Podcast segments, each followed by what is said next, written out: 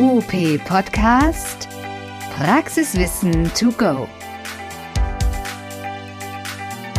Resilienz. Dieses Wort ploppt an verschiedenen Stellen um uns herum auf und immer geht es irgendwie um Achtsamkeit und um Stressresistenz und so. Aber was genau meint Resilienz eigentlich für Heilmittelerbringer und ihren Arbeitsalltag? Dieser Frage gehen in dieser Folge von UP Podcast unsere beiden Buchner-Coaches Brigitte Harste und Robert Gläser nach. Viel Spaß beim Zuhören. Guten Morgen, Robert. Hallo, wie geht's dir? Guten Morgen, liebe Brigitte. Mir geht's sehr gut. Ich sitze hier vor einem großen Fenster mit Blick in die grünen Berge im Allgäu. Es könnte nicht besser sein. Ja, schön, dass ich dich erwische, in Anführungsstrichen, denn du bist ja auf Reisen, du bist unterwegs um, ähm, und wir haben uns verabredet, um ein ganz spannendes Thema einmal so anzureißen, nämlich Resilienz. Ja. Was sagt dir Resilienz? Das ist eine wirklich gute Frage. Was sagt mir Resilienz? Also ich glaube, da muss man erst mal klären, was bedeutet das Wort äh, im eigentlichen Sinne und ich kann auch gern sagen, was es für mich bedeutet. Resilienz heißt für mich ähm, mentale Widerstandskraft, so würde ich es mal sagen. Das heißt, mit den Gegebenheiten, die im Alltag so auf mich treffen, einfach gut umgehen zu können mit Stressbelastung, mit außergewöhnlichen Belastungen, körperlicher, mentaler Natur, gut darauf zu reagieren und sozusagen nicht aus meiner mentalen Mitte zu kommen. Das bedeutet für mich Resilienz. Was heißt es denn für dich? Ich habe mich jetzt ein paar Tage, Monate, Wochen schon damit beschäftigt und glaube, dass es teilweise was anderes ist, wenn man erstmal dahinter geguckt hat, was das bedeutet, weil dieser Begriff ja irgendwie so durch die Medien wabert, äh, seit Corona auch so nach oben gepoppt ist und die Frage, verstehen denn wirklich alle das Gleiche darunter? Denn witzigerweise habe ich mit meinem Mann, der Physiotherapeut ist, wie du weißt, darüber gesprochen und er gesagt, ja, und Resilienz also, was ist denn das eigentlich wirklich? Ich glaube, dieses, was du gerade beschrieben hast, ist mal wichtig herauszustellen, was bedeutet das denn wirklich, weil es ja. äh, ein riesiger Begriff ist, zum einen, und zum anderen, glaube ich, auch so unterschiedlich benutzt wird in den verschiedenen Bereichen von Werkstoffkunde bis zu Psychologie. Und die Frage, wie kriegt man das verortet und wie kriegt man ein scharfes Bild davon? Was ist denn Resilienz überhaupt für mich? Ja. Und äh, Resilienz für mich, gut, jetzt habe ich natürlich sozusagen geluschert. Für mich hat Resilienz ganz viel mit mir zu tun, mit Eigenarbeit zu tun, hat auch ganz viel mit mir, mit Selbstbewusstsein, wie stehe ich zu mir, mit Selbstwahrnehmung zu tun, sehr viel mit Selbstreflexion, über ganz viele verschiedene Ebenen, um wirklich mitten im Leben stehen zu können. Mhm. Oder auch zu erkennen, wo ich vielleicht gerade nicht in der Mitte stehe, auch in meiner eigenen Mitte um rauszufinden, was kann ich jetzt tun, um da möglicherweise deutlich wieder in meine gefühlte Mitte zu kommen. Ja. Das hat so, ist so eine Mixtur aus ja fast leicht so esoterischem, psychologischem und sonstigen. Und von daher würde ich mir wirklich wünschen, dass wir mit dem Begriff vielleicht einmal so, ja, diesen Begriff besser schärfen, um zu gucken, was bedeutet es denn im Kontext äh, mit Heilmittelpraxen, Physiotherapie, Ergologotherapie, Podologie. Denn die haben ja einen ganz besonderen Zugang dazu oder auch eben, eben gerade nicht. Absolut. Also da hast du gerade was Schönes gesagt, weil das mit sich beschäftigen, das ist, glaube ich, ein großes Thema bei der Resilienz. Sich selber ein bisschen näher zu betrachten und zu verstehen, hey, was macht mich denn an der einen oder anderen Stelle widerstandsfähig? Oder was macht mich denn an der einen oder anderen Stelle eher dünnhäutig? Was sind die Dinge, die ich jeden Tag sozusagen mit mir auszufechten habe, was sind die Dinge, die von außen auf mich einprasseln und was ist es, was ja, was mich stark macht und was ist das, was mich vielleicht so ein bisschen aus meiner inneren Fassung, aus meiner Mitte bringt. Ja, und da hast du schon gesagt, man muss sich beginnen, mit sich zu beschäftigen, so ein Stück weit. Also zu gucken, was hilft mir denn sozusagen gut durch den Tag zu kommen. Ja, du hast gerade die Heilmittelerbringer, die Heilmittelpraxen ins Spiel gebracht.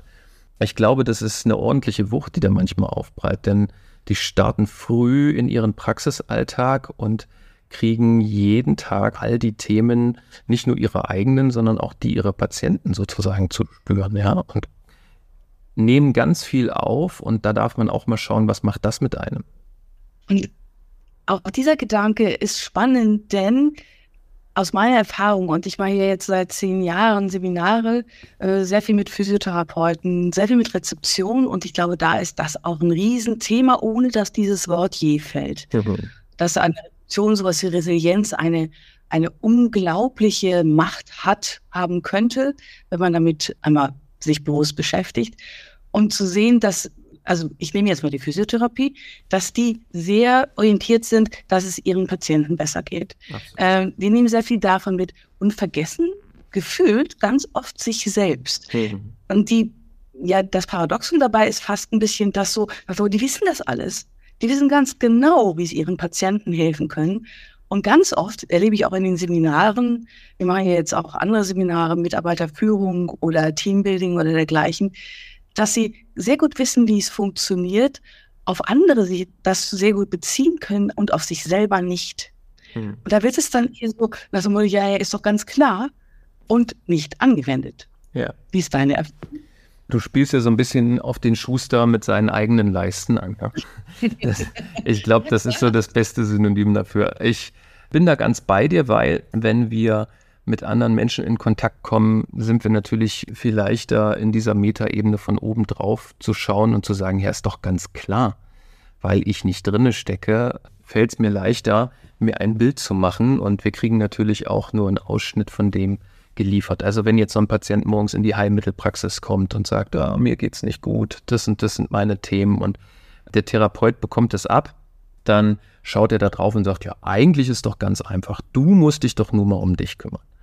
Und ich glaube, dass der, dass das so ein bisschen, wenn wie die Kuh vorm Tor steht, ne? Äh, klar, wenn man das gesagt bekommt, dann ist das meist so ein kleiner Wachrüttler. Und die Frage ist, wie sehr kümmern wir uns denn, obwohl wir das immer so gut von oben betrachten können, denn in den entscheidenden Momenten, wo es uns vielleicht nicht so gut geht, ja, wo wir diese Resilienz bräuchten, wie sehr kümmern wir uns da um uns? Wie, wie sehr hören wir in uns rein? Äh, wie sehr spüren wir uns auch in uns rein? Ja, es geht ja um das, was fühle ich denn gerade? Und wie geht es mir gerade? Und ähm, was trifft da alles von außen auf mich ein? Welche, welche Punkte habe ich gerade sozusagen zu bewerkstelligen? Und ich glaube, dass es wichtig ist, zu schauen, habe ich genug Ruhe am Tag? Das ist ein ganz einfaches Mittel. Habe ich genug Pausen am Tag? Ja, das ist auch, glaube ich, ein Klassiker dass wir einfach ähm, sehr darauf prädestiniert sind, hintereinander wegzuarbeiten, immer alles schaffen zu wollen, abhaken zu wollen und uns zwischendurch selten eine Pause gönnen, wo wir einfach mal zur Ruhe kommen und sagen, wie geht es uns dann eigentlich gerade? Und die Pausen fallen dann einer weiteren Aufgabe, die auch noch plötzlich aufgetaucht ist, zum Opfer. Abends ist dieses Ausgelaugtsein der ganz normale Wahnsinn. Mhm. Und dieses Bewusstsein, dass das was mit mir zu tun hat, ist, glaube ich, so ein ganz großer Schritt, der selten passiert. Denn wenn man irgendwie mit jemandem über Resilienz spricht oder sagt, was bedeutet das? Ja, ja, ich kenne das von anderen. Die einen können dies, die anderen können das. Resilienz ist weit weg von mir. Was hm. spannend ist, denn es hat natürlich ganz essentiell mit mir zu tun. Und auch in Praxen ist es ganz spannend, wenn man sagt, ah, oh, die Mitarbeiter sind alle so schlecht drauf und die wollen alle nur und dergleichen. Da ist diese Sichtweise sehr in Richtung Mitarbeiter. Und was hat das mit mir zu tun, ist fast eine Betrachtung, die nicht zulässig ist, die abgewehrt wird, die möglicherweise lieber nicht hingucken nach dem Motto, um Gottes Willen, wenn das jetzt noch was mit mir zu tun hat, das schaffe ich nicht auch noch. Ja. Und genau andersrum mit dem Schuh draus, dass ich sage, in dem Augenblick, wo ich mich selber angucke und merke, hey, ich werde gerade nicht entspannter, ich bin gerade mehr oder weniger ungerecht, ungeduldig. Ähm, ich merke, dass ich selber nicht klarkomme und mache es mir selber nicht klar. Hm. Die anderen merken das aber. Und natürlich merken das meine Mitarbeiter, natürlich merken das die Patienten. So sagte, boah, ganz schön unter Strom oder was hast du letztes Mal gesagt, so, da ist die Zündschnur richtig kurz. Also daran merkt man das schon, dass das so ist. Nur, dass das mit mir zu tun ist, glaube ich, etwas sehr weit weg, weil es auch vielleicht beängstigend sein kann. Um Gottes Willen, was mache ich denn jetzt? Ich glaube, das ist ganz entscheidend, dass wir dieses Thema Eigenverantwortung da nochmal ins Spiel bringen. Ne? Also meine eigene Resilienz, meine eigene Widerstandskraft, mein eigener Umgang ähm, hängt wahnsinnig damit zusammen, dass ich in der Verantwortung dafür stehe und niemand anders. Ja?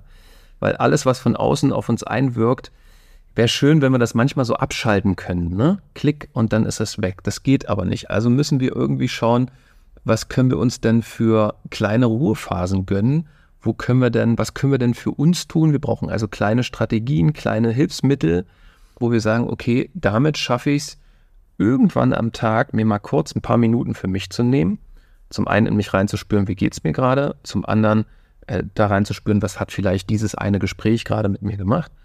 Und trotzdem irgendwie in der Eigenverantwortung zu stehen und zu sagen, also wenn ich mich am Ende des Tages darüber beschwere, dass der, dass der Tag zu anstrengend war, dann ist das das eine.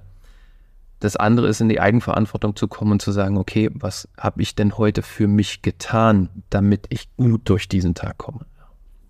Und ich glaube, das ist ein essentieller Teil, das kann niemand für uns übernehmen. Ich habe ja äh, ganz gerne dieses Beispiel von der Sauerstoffmaske im Flugzeug, wo mhm. dann ja die Aufforderung kommt, äh, bitte ziehen Sie eine Maske zu sich heran, setzen Sie sich auf und dann versorgen Sie andere. Und genau dieser Punkt scheint bei vielen, und das kann ich nachvollziehen, weil es bei mir genau die gleiche Auswirkung hatte, so ich kann doch nicht zuerst an mich denken.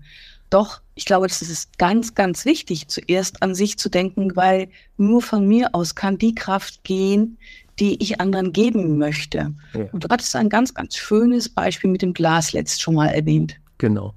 Also zum einen ploppt da sofort so ein ähm, Begriff äh, in mir auf, der wahrscheinlich ähnlich durch die Medien geht wie das Wort Resilienz, nämlich Selbstliebe. Ne? Und würde ich auch gerne an der Stelle nochmal drauf eingehen, weil das ist für mich unwahrscheinlich wichtig. Ne? Je nach Prägung haben wir ja mal so mitgegeben bekommen von Eltern oder Großeltern, ja, also wenn man an sich denkt, dann ist man egoistisch. Ne? Und dieses Wort Egoismus ist natürlich super negativ behaftet. Aber Selbstliebe gibt dem nochmal eine ganz andere Begrifflichkeit, nämlich mich um mich selbst zu kümmern und mir das wert zu sein. Das hat eine ganz andere Wortbedeutung als Egoismus.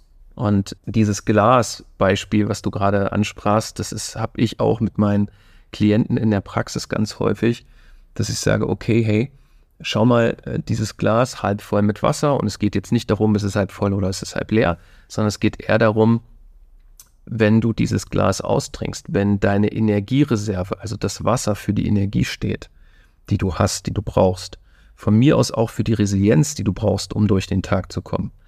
Und das Wasser ist leer, das Wasserglas ist leer. Was willst du abgeben? Ja.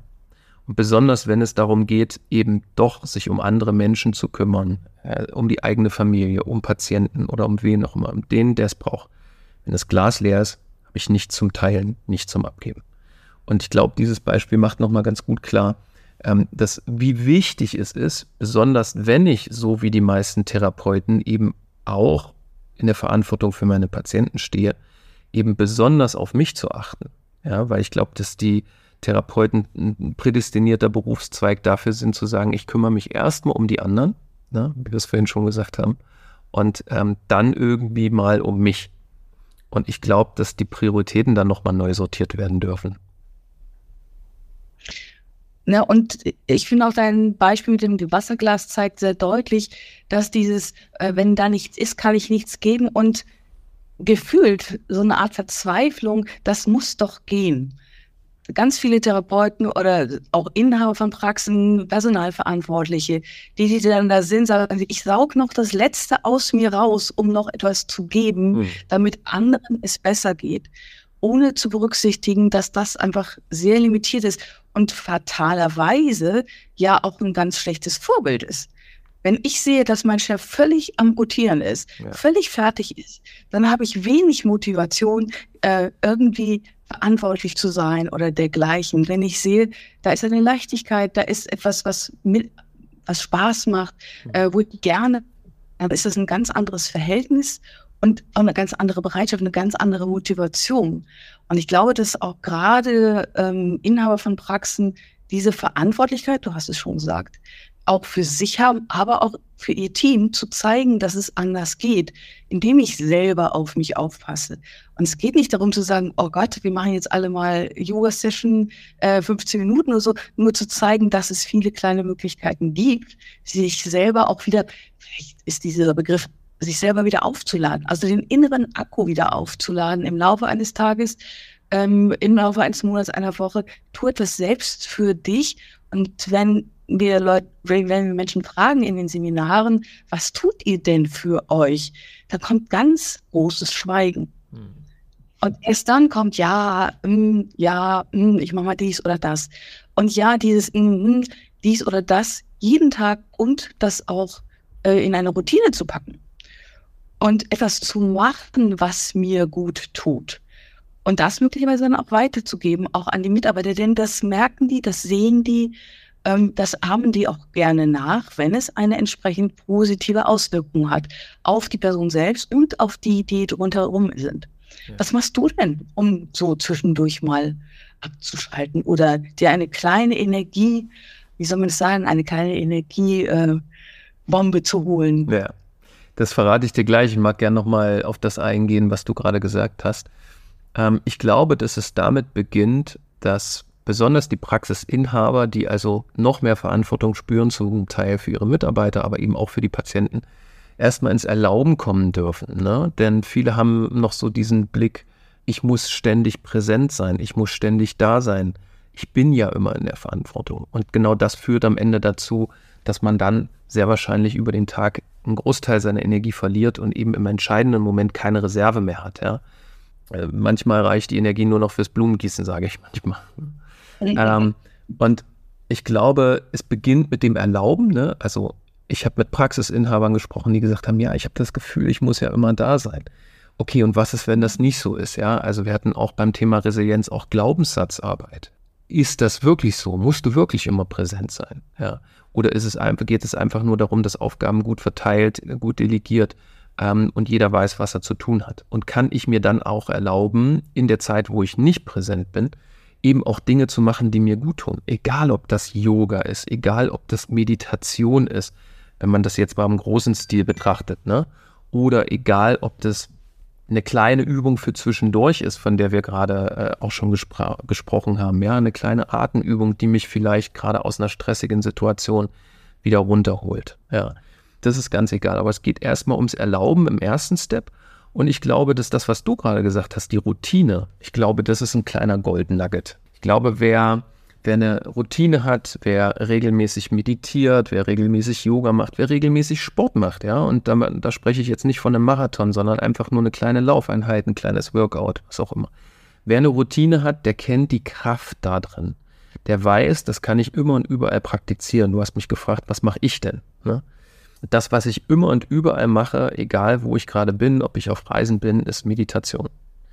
Das ist nicht jedermanns Sache, weil ja, natürlich, ich glaube, wir haben die Zeit der 80er, wo Meditation nur was für Hippies war, ne, mit Birkenstocks und ähm, Räucherstäbchen. Ich glaube, die haben wir lang, lange, lange überwunden, 2023. Es gibt zahlreiche, wirklich gute Meditations-Apps fürs Handy.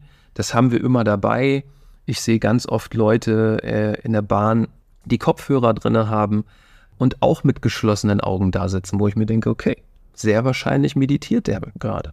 Und das ist ein, für mich ein echtes Zaubermittel, weil ähm, so kann ich mich für einen Tag gut vorbereiten und gut setten, aber wenn der Tag anstrengend war, mich auch super gut runterfahren. Und da reichen manchmal fünf, manchmal zehn Minuten völlig aus. Ja.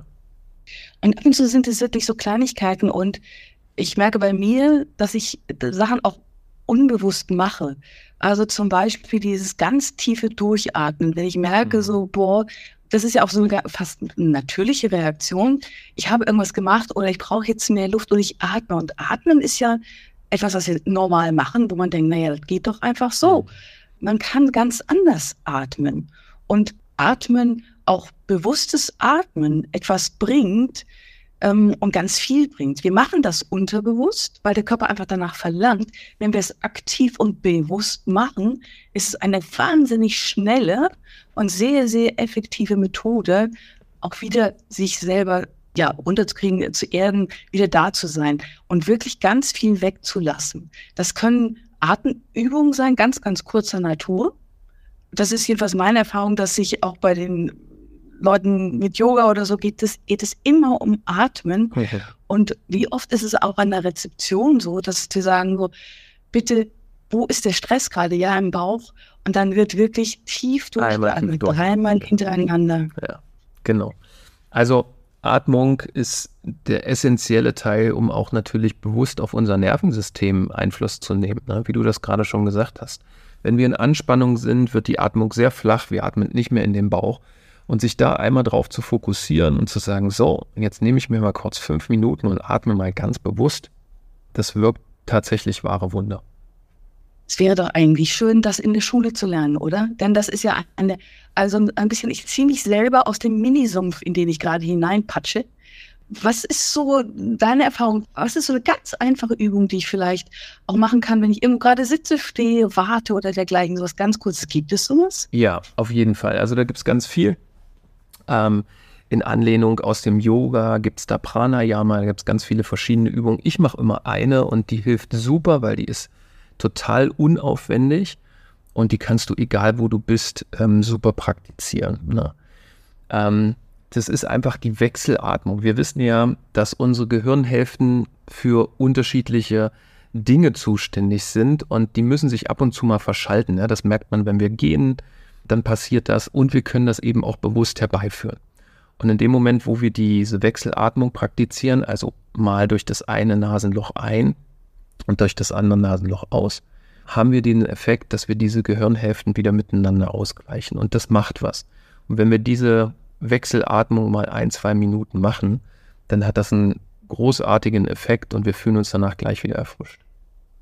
Da gibt es ja auch ganz tolle und auch sehr einfache Anleitungen. Und ich glaube, der Hinweis, den du gegeben hast, es gibt ganz, ganz viele Apps, die das inzwischen aufgreifen. Es ist ja auch erwiesen und deshalb bezahlen ja auch Krankenkassen ganz viele von diesen Kursen, wo man so etwas lernt. Ja. Wo man selbst Mittel an die Hand bekommt oder wir haben diese, Mittel ja, wir vergessen sie nur, wir haben sie verbuddelt irgendwo im Unterbewusstsein und suchen nicht danach, weil wir sie wirklich einfach vergessen haben. Und das sind natürlich so eigene Geschichten. Es gibt ja ganz viele andere Sachen, auch die auch noch mit in Resilienz hineinspielen. Das ist Tatsache Glaubenssätze, definitiv auch Bedürfnisse erkennen. Okay. Die eigenen Bedürfnisse und auch die Bedürfnisse der anderen. Das ist zum Beispiel in der Praxis, wenn jetzt so die Frage wäre, ja, was kann ich denn mit meinem Team machen, dass die das möglicherweise auch machen? Und da gibt es ja auch so Kleinigkeiten. Und ganz oft sind es ja wirklich so Ideen, wo man sagt, naja, wieso? Klar, kenne ich doch. Warum machen wir das denn nicht? Also zum Beispiel ich mache sehr viel Rezeptionsseminare und das wird sehr dankbar aufgegriffen, zu sagen, okay, der Arbeitstag ist zu Ende und ihr habt einen Block in einer Farbe eurer Wahl. Jemand mag gerne lila. Und ihr schreibt auf diesen lila Block, das sind so kleine Post-its, Klebedinger, da schreibt ihr drauf, was war heute richtig schön. Hm. Das ist jeden Abend und das klebt ihr, was weiß ich, hinten an die Tür eures Kleiderschranks oder wo auch immer hin. Und das ist die letzte Aktion des Tages. Zu sagen, was war heute richtig schön? Oder auch, wen habe ich heute glücklich gemacht? Ja. Das sind so Bewusstseinssachen, die so klein sind und über die Routine. Und ich glaube, so Routinen etablieren sich, ist ja so ein gängiges Muster sozusagen nach 21 Tagen. Also okay. drei Wochen durchhalten, äh, Zucker nicht zu essen oder dergleichen. Oder auch drei Wochen mal so einen Zettel zu schreiben mit einer immer der gleichen Fragestellung. Jeden Abend, wenn ich aus der Praxis gehe, wird etwas verändern. Und wir müssen es einmal machen, um es zu spüren. Es ist so einfach. Ja. Und nein, diese 30 Sekunden gehören dir. Die gehören dir, damit du genau das machen kannst, nämlich dein Bewusstsein dahin bringen, die Kraft, die du hast, wirklich abzuzapfen, zur Verfügung zu haben. Wenn du aus der Praxis rausgehst, zu sagen, das nehme ich mit. Ja.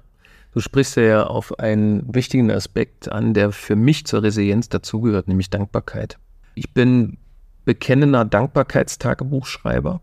Und ich stelle immer wieder fest, ähm, dass es mir manchmal dann am Abend, wenn ich diese zwei, drei Dinge, für die ich an diesem Tag dankbar bin, aufschreibe, so ein kleines Lächeln ins Gesicht treibt, ne, wenn ich drüber nachdenke.